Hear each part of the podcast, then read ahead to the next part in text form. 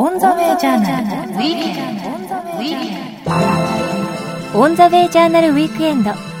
先週に引き続き大阪ガス行動観察研究所所長の松波晴人さんの登場です。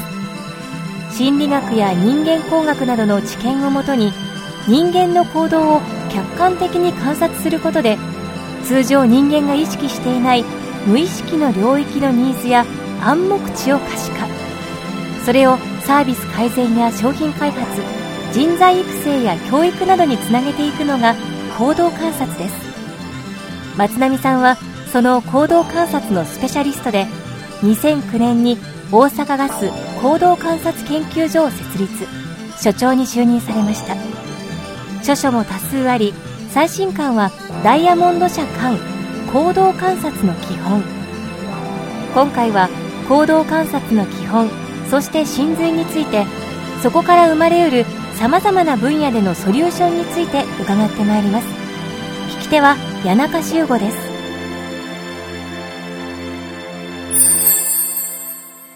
オンザウェイジャーナルウィーケンド、谷中修吾です。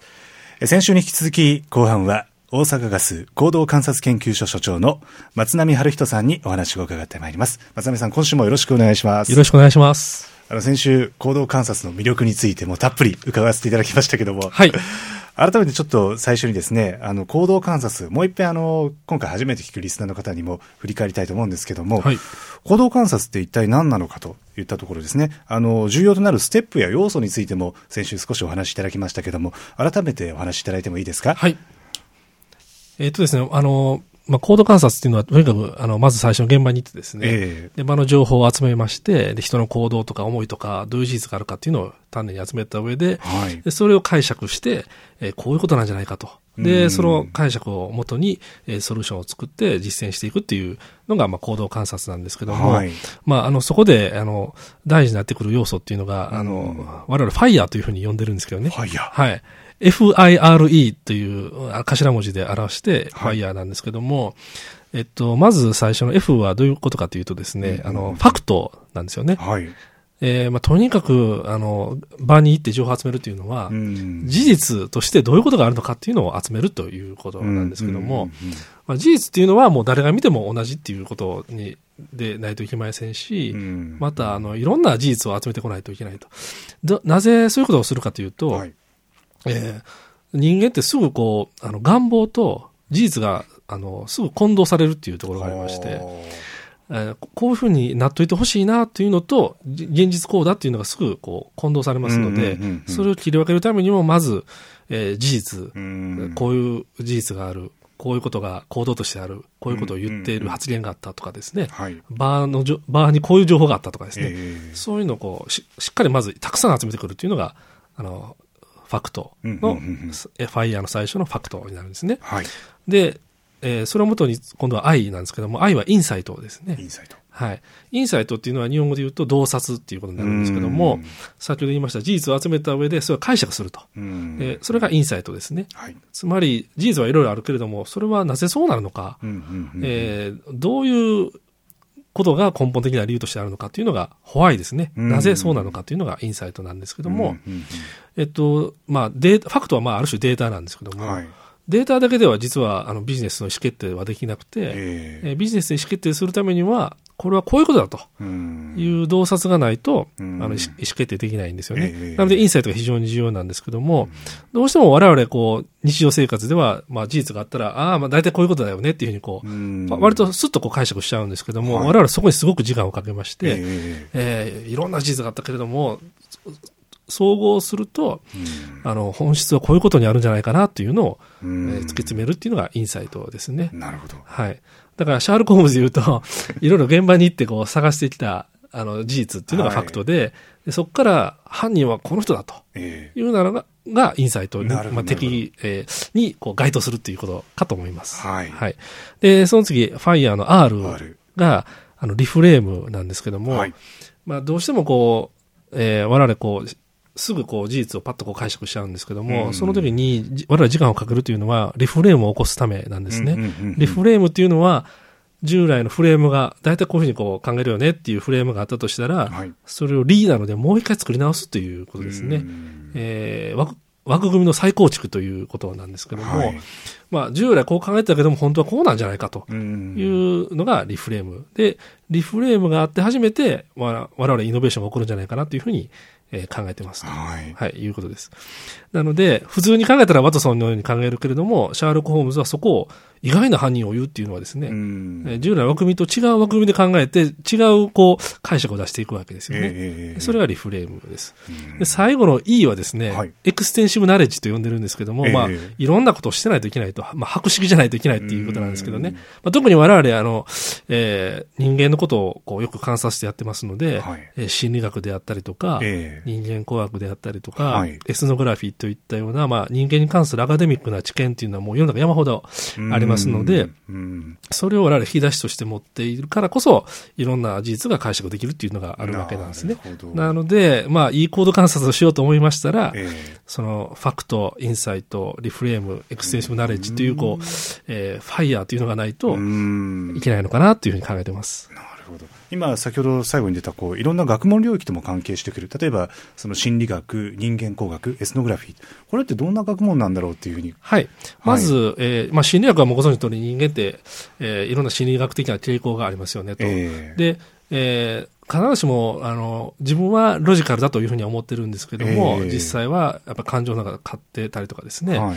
あと、まあ、心理学にもいろんな分野がありまして、特に我々がよく使うのは社会心理学と環境心理学なんですけども、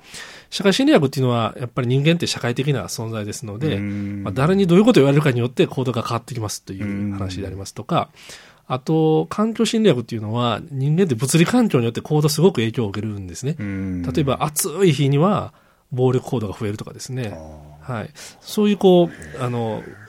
環境が変わると、こう、人間の行動がこう変わるというのを知っていると、うん。あの、観察するときに、あ、今こういう環境にいるからこうなのかなっていうふうにも考えるわけですね。はい。で、えー人間工学っていうのは、まあご存知の通りに人間って、あの、いろんな特性と制約があってですね、うん。えーまあこの角度ぐらいしか見えてないとかですね、うん。えー一度に言われても7つぐらいしか人間覚えられませんとか、そういうこういろんな限界と特性がありますので、はい。そういう人間の特性をよく分かった上で人間の行動を解釈するっていうのが人間工学ですね。はいで、エスノグラフィーっていうのは、ええもうもうそう簡単に言っちゃうと、あの、文化を調べるっていうことですねう。ん例えば今、主婦の人たちはどういう文化を持ってるかとか、ええ大学生の人たちどういう文化、考え方を持ってるかとか、はい。この職場で働く人たちはどういう価値観を大事にしてるかとかっていうのが、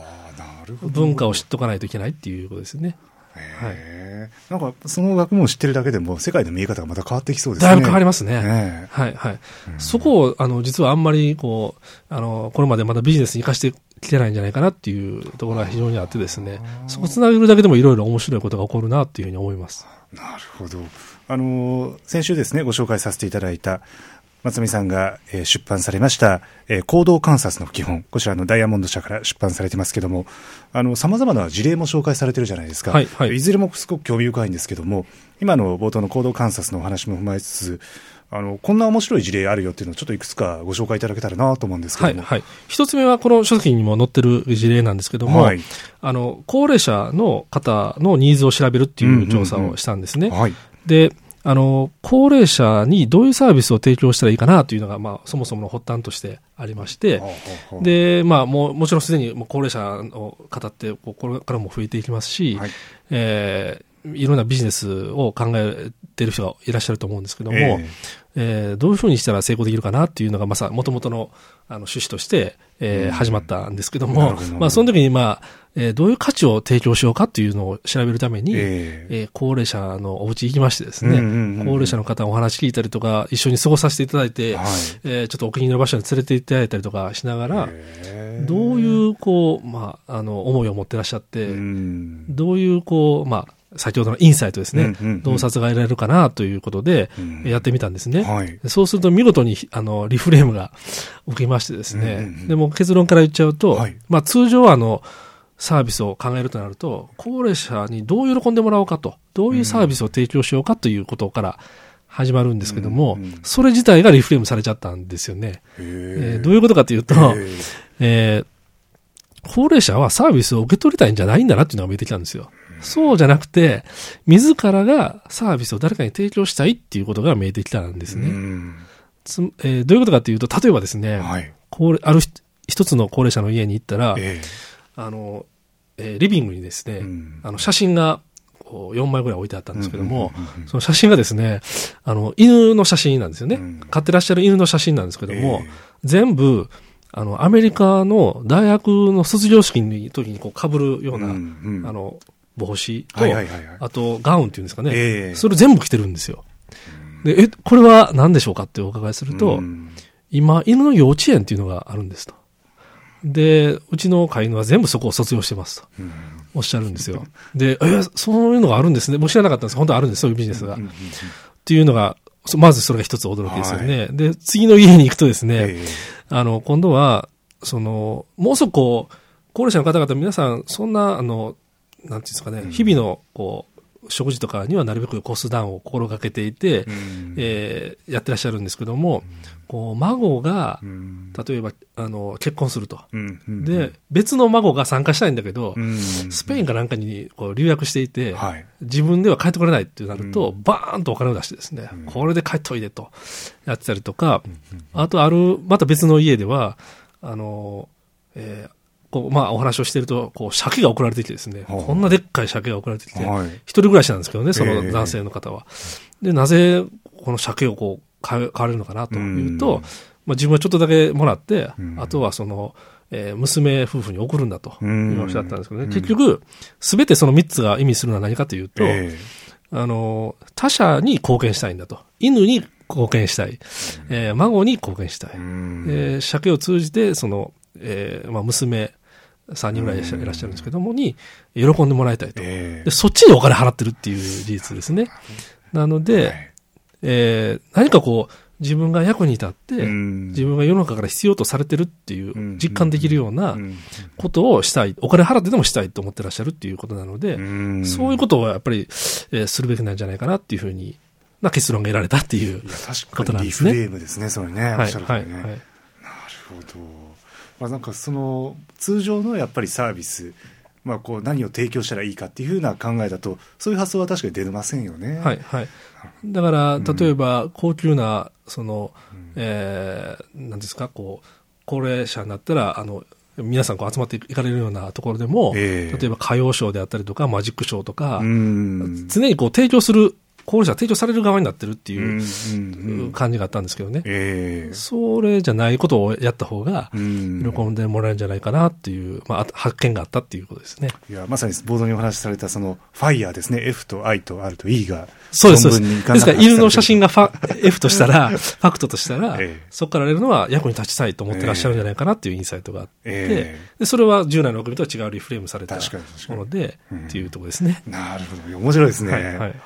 なんかそのもう事例をこう挙げたらいろんなものが出てきそうですけども、はい、はい。あのこれまでになんかこう印象深かったこのこうプロジェクトとかありますか、はい。えっ、と、先ほど申し上げたのは高齢者っていうのは、あの、の調査っていうのは、ええ。あ価値提案系ですけども、はい。サービスサイエンス系で言うとですね、はい。あの、この書籍には書いてないんですけども、はははあ。の、営業担当者の育成っていうん調査をしたことがありましてですね、えー同じものを同じ値段で売ってるんですけども、うん。ものすごくよく売る方もいらっしゃれば、はい。まあ残念ながらそうじゃない方もいらっしゃると。まあ、そうですよね。ありますよね。はい。はい。でそれは一体何が違うんだろうというのをですね、うんうんうん。あの優秀な人が、まあ中級ぐらいの人に、あの、こうやってやればいいんだよって教えてくれれば、うん。あの、いいんですけども、うんうん。やはり、あの、人間って自分の、あの、やってることを全部説明できるわけじゃないので、うん。えーそれをこうなかなかこう教えることが難しいっていうのが分かってきたので、うんうん。なので我々がですね、あの優秀な営業マンはどういうことをしてるんだろうと、いうことをずーっとついて回ってですね、お客さんにどんなこと言ってるかっていうのも含めて全部観察すると。はい。で、同時に中級ぐらいの人はどう、どういうことをしてしてるかっていうのを観察すると、うん。もう言ってることもやってることも全く違うっていうのがまず分かったんですね。で、それと、あの、社会侵略っていう分野があると先ほど申し上げましたけども、はい。優秀な人のやってることっていうのは、社会侵略の分野のいろんな実験データとうん。合致することを皆さんやってらっしゃると。うん。はい。で、えーいうのも見えてきました。で、はいはい面白いのは、必ずしもその、社会侵略の勉強した上で分かってやってらっしゃるんじゃなくて、うん。それまでの経験を積まれて自分で考えて編み出していた結果やってらっしゃることが、社会侵略と合致してるっていうことが見えてきたんですえね。えええで、まあ、我々こう普通こう優秀な営業マンというと、うんこう弁が立ってですね、うんものすごいプレゼンがうまいっていうイメージが僕は最初あったんですけども、はいそれがまあ従来のフレームとするとですね、うんこれも見事にリフレームが起きまして、はいはいそうじゃなかったんですね。そうなんですか。中級の人の方がプレゼンがこうすごくあ、しているそうなん。ですか。で、優秀な人はじゃあ何してるかというとですね、はいあの、聞くのが甘いんですね。へだからお客さんのが話してる時間が8割ぐらいあるんですよ。8割も？はい。で、えー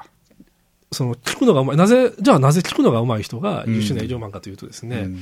やはりそのお客さんのニーズっていうのがうん多様化しているので、ええ人によってだいぶいろいろ違うと、ニーズが。はいはいはいなので、お客さんに話をしていただいて、うんそのいろんなこう、情報をですね、えどんな思いでいらっしゃるのかとか、うんまあコード観察と一緒ですね、うんそういう情報を一生懸命集めた上でうん、一つだけ提案すると。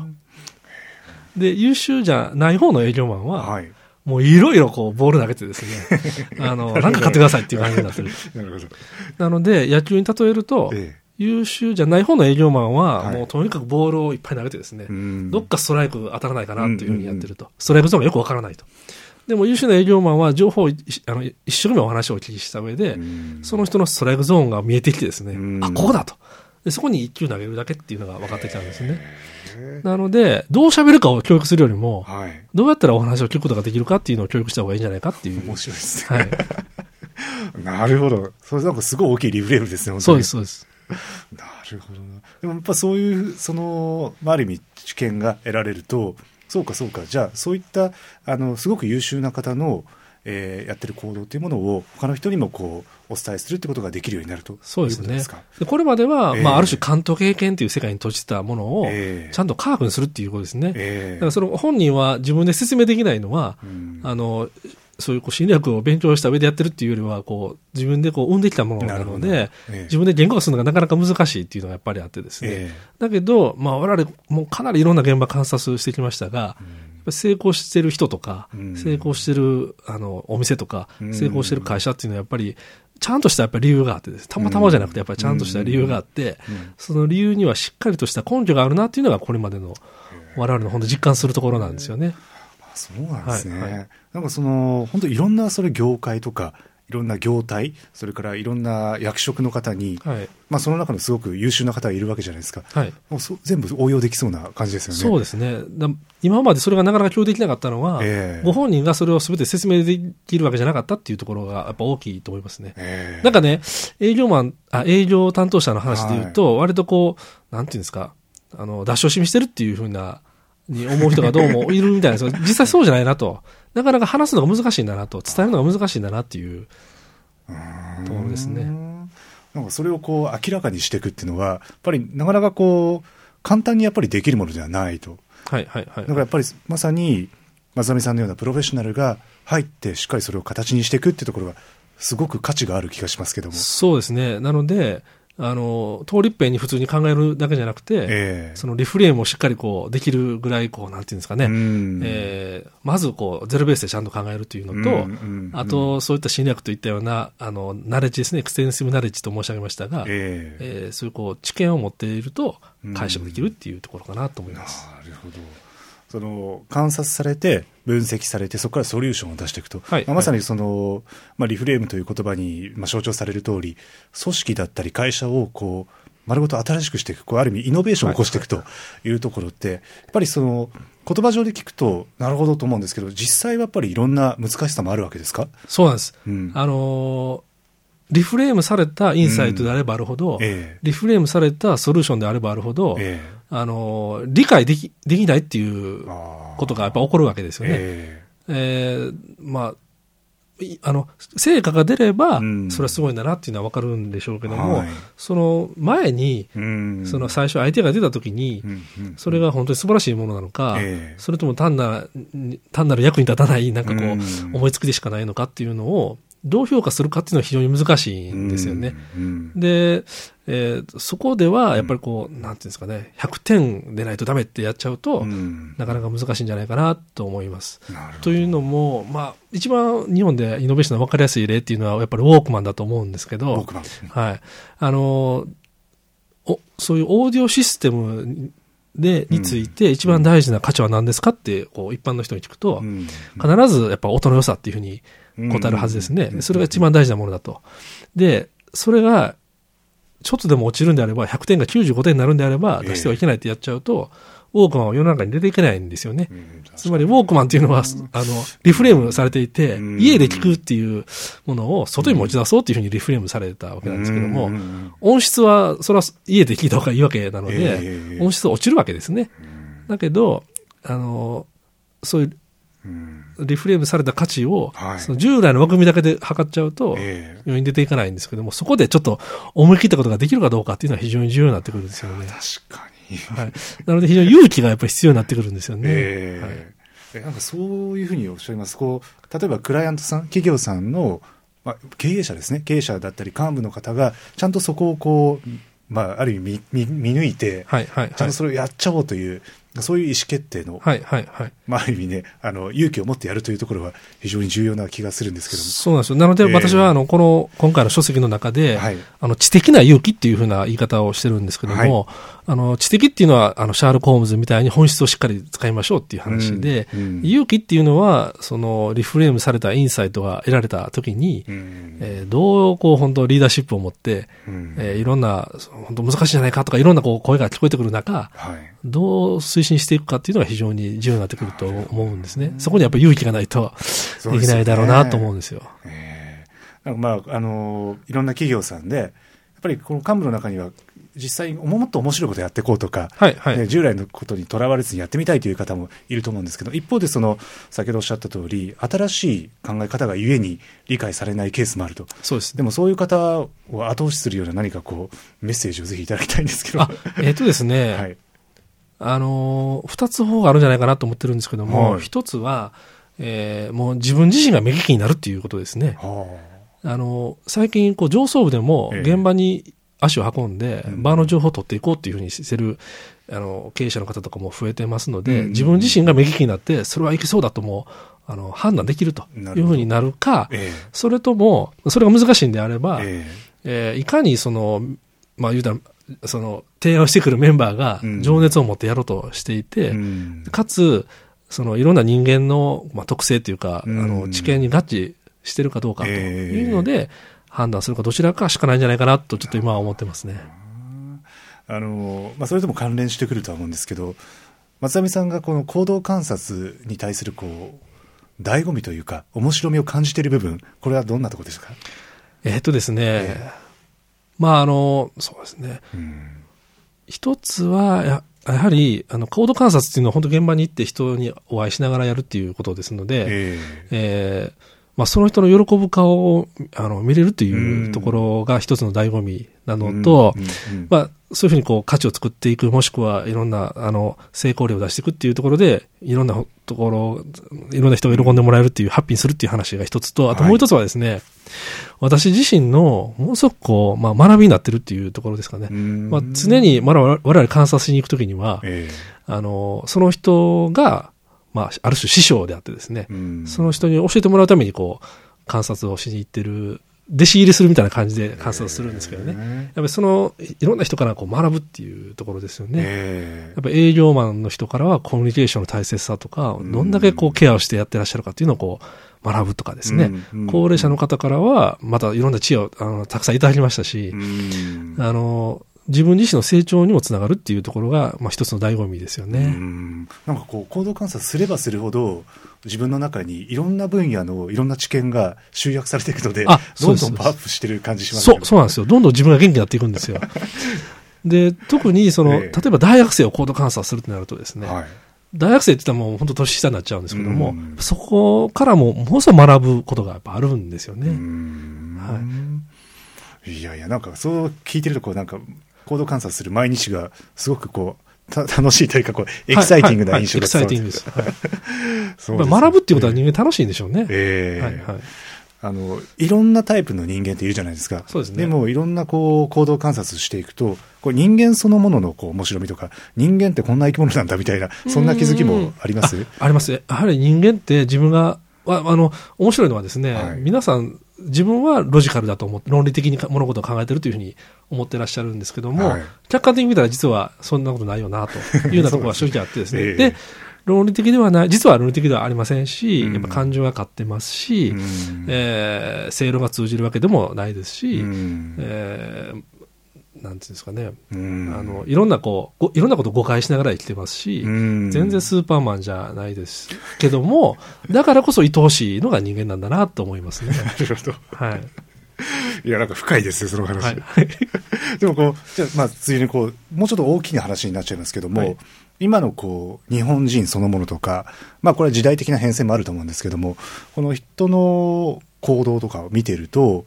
この時代に生きる人たちって、どんな人たちだと思いますか？ないしはこの社会って、どんな社会だと思いますか？この行動観察から見えてくる、松並さんの、この世の中の見方っていうのは、もしあれば、ちょっとい、えーっとですね、あの、人間そのものは、はい。基本的に変わってないなと思いますね。はいはいはい。あの、心理学的に考えるんであれば、うん人間っていうのは、その、まあ、この、な、な、どれぐらいですかね、2、3000年とかのレベルで言っても、ええ。もう全然何も変わってないと。うん。た、だ、あの、置かれてる環境がどんどん変わっていってるっていうはい。ところじゃないかなと。でその、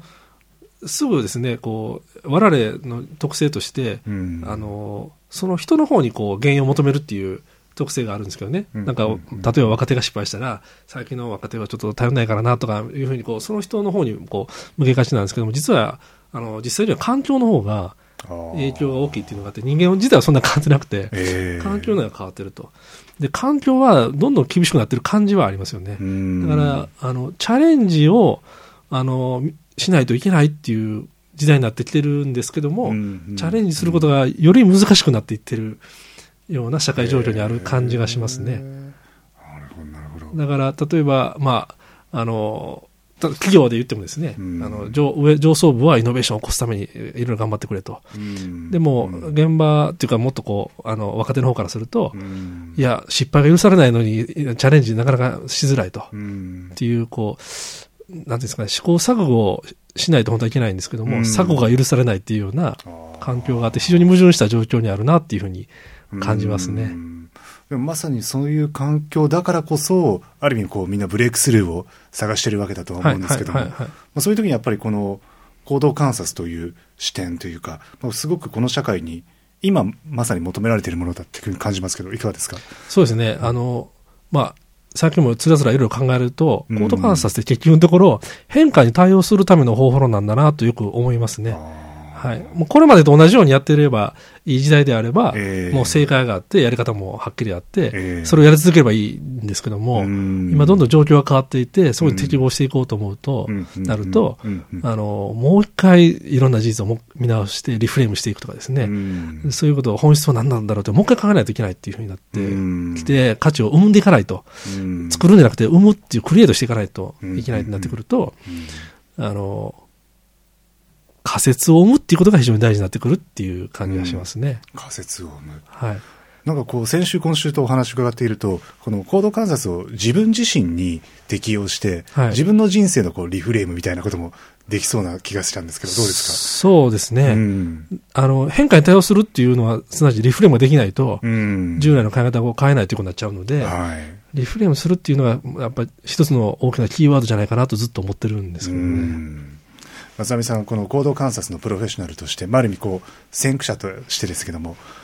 今年ないしはこの中長期的にやっていきたいことをぜひちょっと伺いたいんですけども、どうですそうですね。ええあの、一つやりたいなと思ってるのは、かえ。あの、えーまあ、シャーロック・ホームズの方法論みたいな感じでですね、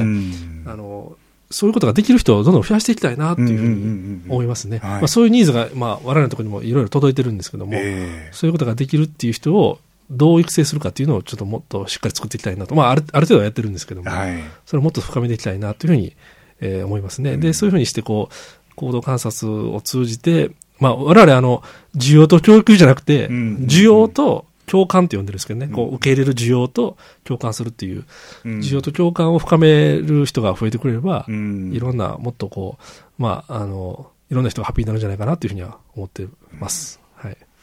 はい。今回、まあ、ご縁あってこの番組を聞いてくださったリスナーの皆さんにですね、はいまあ、2014年始まったばかりですけども、えー、まさみさんから皆さんへのこうメッセージをお願いします。はい。えーぜひですね、あの、皆さんに知的な勇気を持ってほしいなと思います。あの、知的にシャーロック・ホームズになっていただいて、えー勇気を持ってそれを推進していくっていうことをおしていただきたいなと。で、えー失敗を恐れるんじゃなくて、失敗の先に成功があるっていう、えー気持ちでもって、いろんなことにチャレンジしてほしいなというふうに思います。おそらく今年もいろんなリフレームが出てくると思いますけど、ぜひまた番組に足を運んでいただいて、お話伺わせていただければと思います。はい、ありがとうございます。2週にわたって本当にありがとうございました。はい、ありがとうございました。オンザウェイジャーナルウィーケンド、お話は、大阪ガス行動観察研究所所長の松波晴人さんでした。 On the Way Journal Weekend。On the Way Journal オンザウェイジャーナルウィークエンド大阪ガス行動観察研究所所長の松波晴人さんのお話をお届けいたしました。オンザウェイジャーナルではホームページも展開中です。検索サイトからカタカナでオンザウェイジャーナルと入力してホームページへとお進みください。こちらでは放送の動画もご覧いただけます。音声ポッドキャスティングのダウンロードはこちらのホームページまたは iTunes からどうぞ。オンザウェイジャーナルウィークエンドそろそろお別れの時刻です。来週のこの時間もリスナーの皆さんと共に日本のあるべき姿世界と日本そして時代というものを一緒に見つめ考えてまいりたいと思います。